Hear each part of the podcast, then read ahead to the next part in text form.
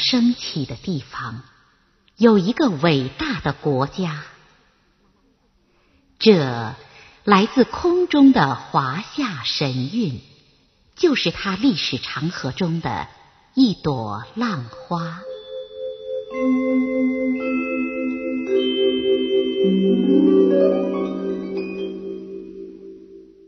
听众朋友您好，我是孟丽。现在您听到的是华夏神韵节目，在这里，我代表责任编辑陈子弟欢迎您的收听。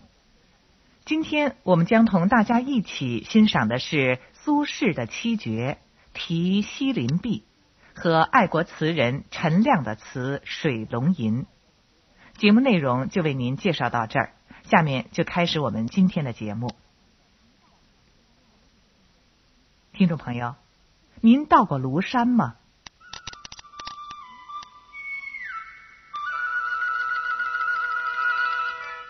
庐山素以匡庐奇秀甲天下著称于世，是我国著名的避暑游览胜地。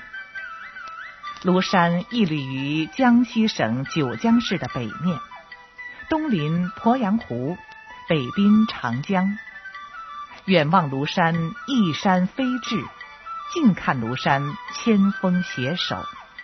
横看铁壁铜墙，侧看擎天一柱。庐山集雄奇秀丽于一身。庐山古称匡庐。有着悠久的历史。东汉时，庐山已经成为全国佛教中心之一，山中寺庙多达三百余处，最著名的有西林、东林、大林三座名寺和海会、秀峰、万兵、七贤、归宗五大丛林。晋南北朝时期，道教、佛教传入山中。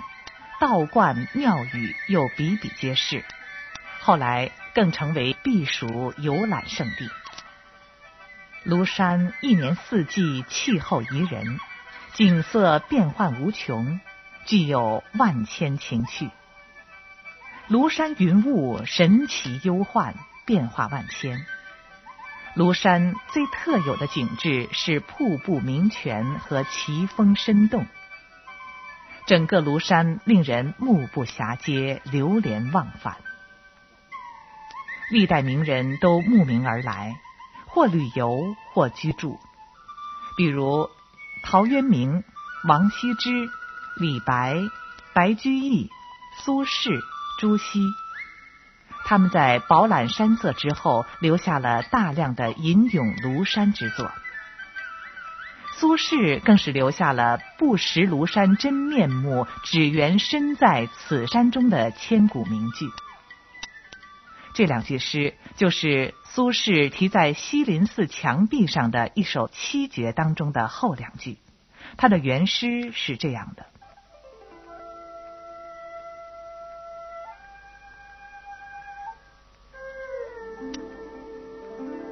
横看成岭侧成峰。”远近高低各不同，不识庐山真面目，只缘身在此山中。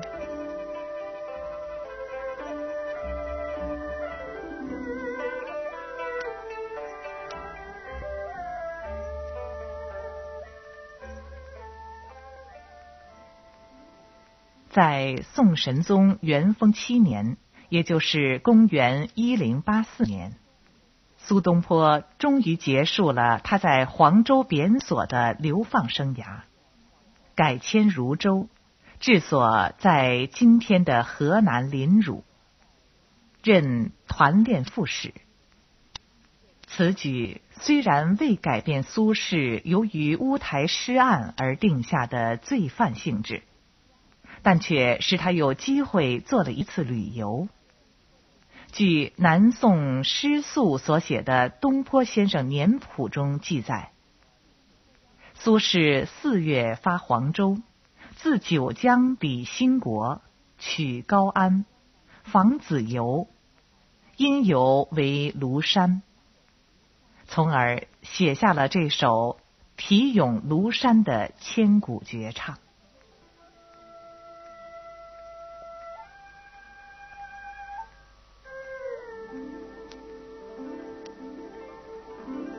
东坡此次游庐山，佳作很多，何以此首产生如此巨大的艺术魅力呢？譬如初入庐山三首中第二首这样写道：“自惜怀清赏，神游遥霭间。如今不是梦，真个在庐山。”将自己初入庐山时的惊喜之态活脱了出来。又如《庐山二圣》中是这样写庐山之美的：“乱墨散霜雪，古潭摇清空。”但为什么独独题西林壁盛传于后世？其实，细心的人们并不难发现。和题西林壁一诗相比，前者出入庐山三首之二，似乎过于抽象；后者庐山二圣，则具象有余而高度概括不够。而题西林壁，则是艺术具象与艺术抽象的完美结合。它既没有脱离庐山这一客体。又不是对庐山局部的逼真再现，而是对庐山总体艺术的哲理的表现。这种特点使其诗有可能超越了前人以具象为主的诗作，比如李白描写庐山的名句：“日照香炉生紫烟，遥看瀑布挂前川。”形象生动，可谓壮难写之景如在目前。而苏轼的“横看成岭侧成峰，远近高低各不同”，则跳跃飞动，可谓含不尽之意见于言外。李白从遥看这一角度摄取画面，苏轼却从横、侧、远、近。高低中七个角度组成蒙太奇，这一虚景没有前人的实景具体，但却饱含了比实景更多的内涵。它是无数具象的升华，也为我们提供了更丰富的想象空间。题西林壁这一诗题及其背景。为苏轼这样的艺术处理提供了可能性。苏轼在东坡志林《寄游庐山条》下自述在庐山所作诸诗，最后与总长老同游西林，图西林诗，尽于此矣。可知。此诗是他遍游庐山之后，对庐山带有总结性质的题诗。这一点使他具有了具象的基础。其次，西林寺又称乾明寺，是佛师禅院。苏轼在经历了乌台诗案和黄州流放的苦难之后，对于人生有了更深的哲理高度的认识。这使他有可能超脱于具象，升华出“不识庐山真面目，只缘身在此山中”这种对人生的有了高度的认识的诗句来。这是一种哲理性的反思，一种禅宗式的顿悟，其内涵也许超过了诗人的用意。它揭示了全体与局部。宏观与微观等哲学范畴之间的关系，从而成为千古绝唱。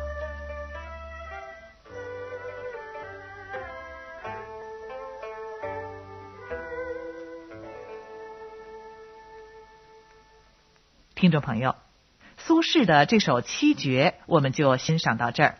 下面让我们再熟悉一遍这首诗。横看成岭侧成峰，远近高低各不同。不识庐山真面目，只缘身在此山中。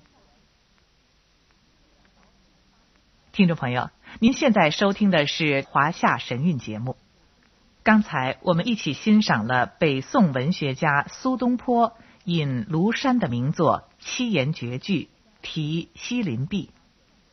下面。我们将要欣赏的是南宋的爱国词人陈亮的一首抒怀词《水龙吟》。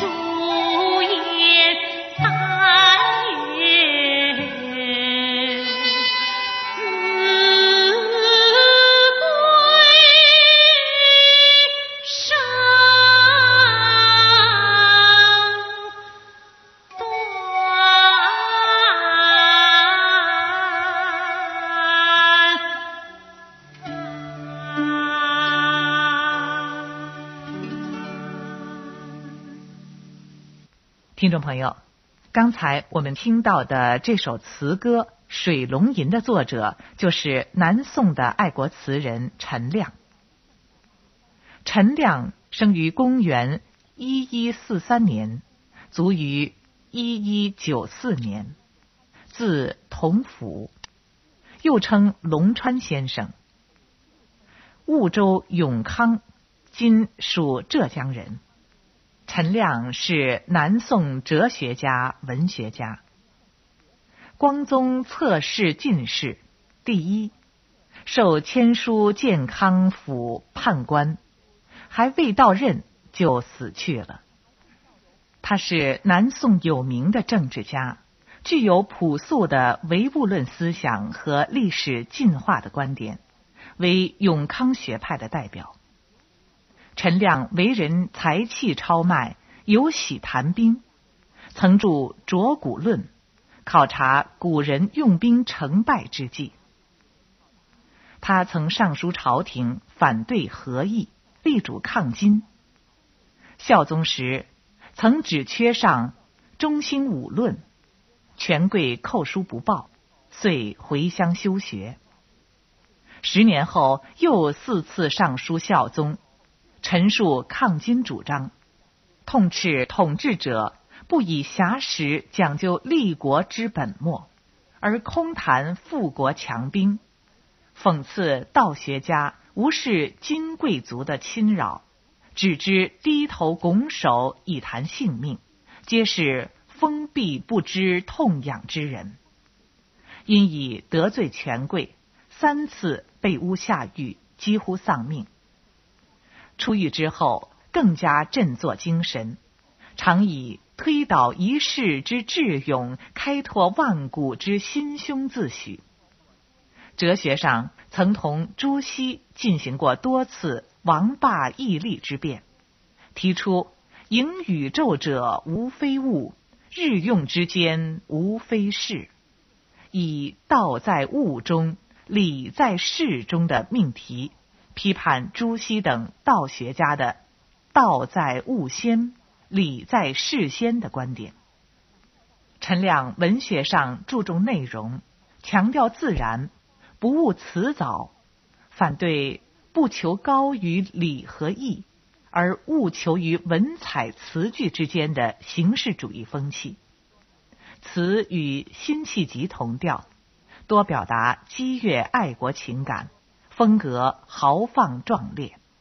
亦有少数婉约绮丽之作，《念奴娇·登多景楼》《贺新郎·寄辛幼安贺见怀孕》等颇有名。《水调歌头·送张德茂大清石鲁》，表现了强烈的民族自豪感和抗金的必胜信念，精警奇四，思想性尤强。论证诸多作品，比例纵横驰骋，气势慷慨激昂。陈亮著有《龙川文集》和《龙川词》。好，听众朋友。关于《水龙吟》一词的作者的情况，就先为您介绍到这里。下面我们一起来欣赏这首词作。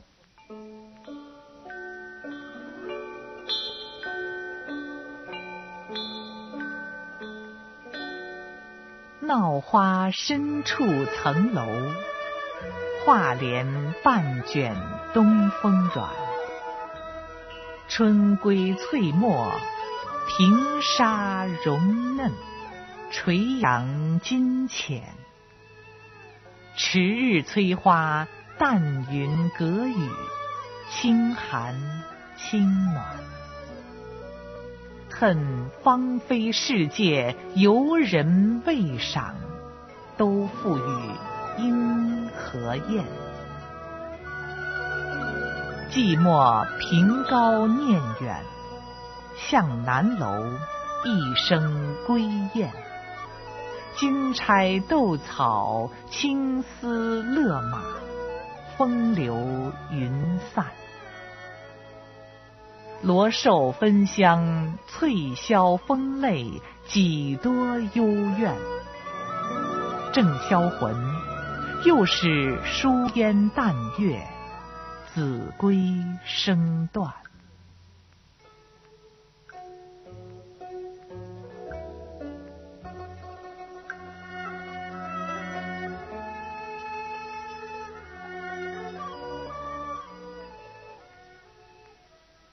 这首词是借春日登楼观景，抒发怀念中原湿地情感的。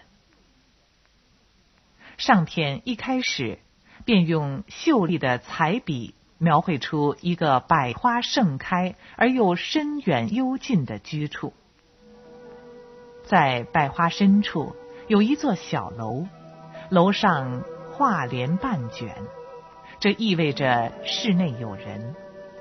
而作者却没有让主人出现，从而显得影影绰绰，让人展开思维去猜想。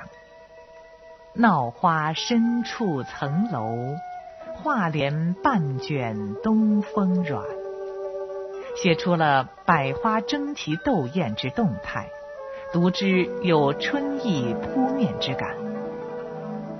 楼的主人半卷画帘看什么呢？春归翠墨，平沙融嫩，垂杨金浅。原来在赏春景。春归翠墨是对春景总的描写，平沙融嫩，垂杨金浅是对春景的具体描写。接着，催花与首句闹花呼应，表明了春天的勃勃生机。百花你追我赶，争相点缀春天。淡云隔雨，清寒清暖，生动地写出了春雨霏霏、变化不定的春天气候，而把春时的乍寒乍暖写得十分温柔。在将春意的闹盛、春景的绚丽和春日的温柔做了尽情描述之后，作者笔锋一转。恨芳菲世界，游人未赏，都付与莺和燕，从而憋出“恨”字。前面写的越是闹，由于游人未赏，便越是显出春的寂寞，也就越恨。作者此时此处的恨是大有深意的。刘熙载在《易概》当中指出：“同府水龙吟云，恨芳菲世界，游人未赏，都付与莺与燕。言近直远，只有宗留守大呼渡河之意。宗留守即南宋爱国名将宗泽。”他临终前念念不忘恢复北方失地，奋起大呼“渡河，渡河”。这首词写得非常含蓄，但其思想感情与宗泽是完全相同的。词中“芳菲世界”暗指北方锦绣河山，“莺”和“燕”则暗喻金兵。至此，恨之缘由昭然而明。大好河山已不属我手，怎能不恨呢？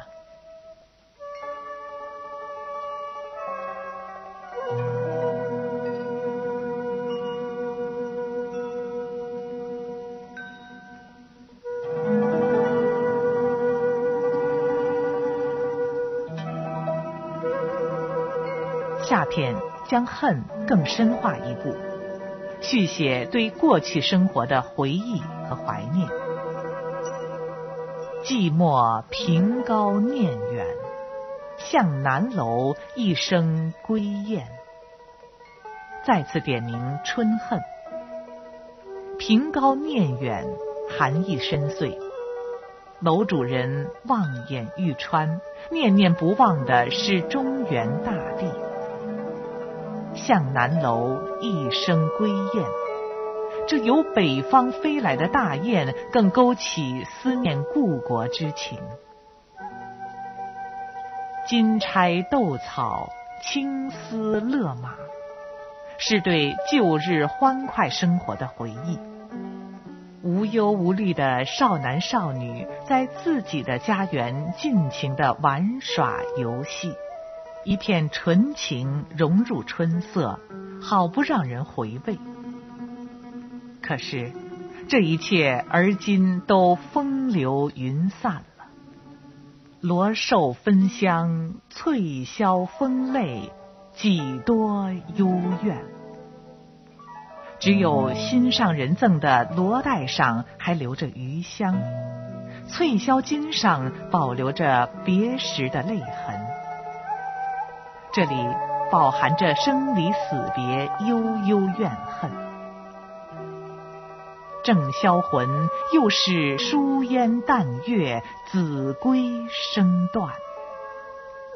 子规是杜鹃鸟，相传是蜀地杜宇的灵魂所化，鸣声凄厉，犹能触动旅客思归之情。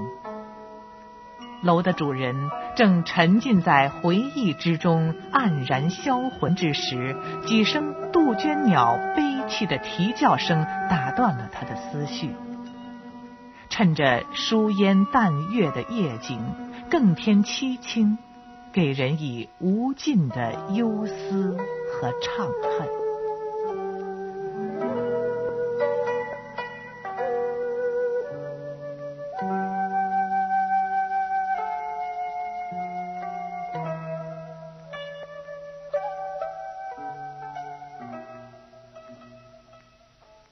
这首词作者没有直抒情怀，而是借楼的主人春日寂寞之感和与情人分手之后忧伤的回忆，含蓄地寄托了自己对中原大地锦绣河山的无限怀念和盼望收回失地、恢复家园的情感。这首词情景交融，上片多写景语。下片多抒情语，而且穿插进回忆，因而层次富于变化，有助于书写词人复杂的悲愤心情。虽然陈亮作词宗承铁板铜趴的辛弃疾派，但这首词却写得哀怨凄切，读来令人心动。好，听众朋友。今天的华夏神韵节目就为您播送到这里。下期节目中，我们将要为您介绍的是南宋词曲家姜夔和他的爱国词《扬州慢》，并请大家欣赏这首词歌。好了，听众朋友，这里主持人孟丽代表责任编辑陈子弟、录音师王丹、蒋树珍，感谢各位的收听，咱们下期节目再会。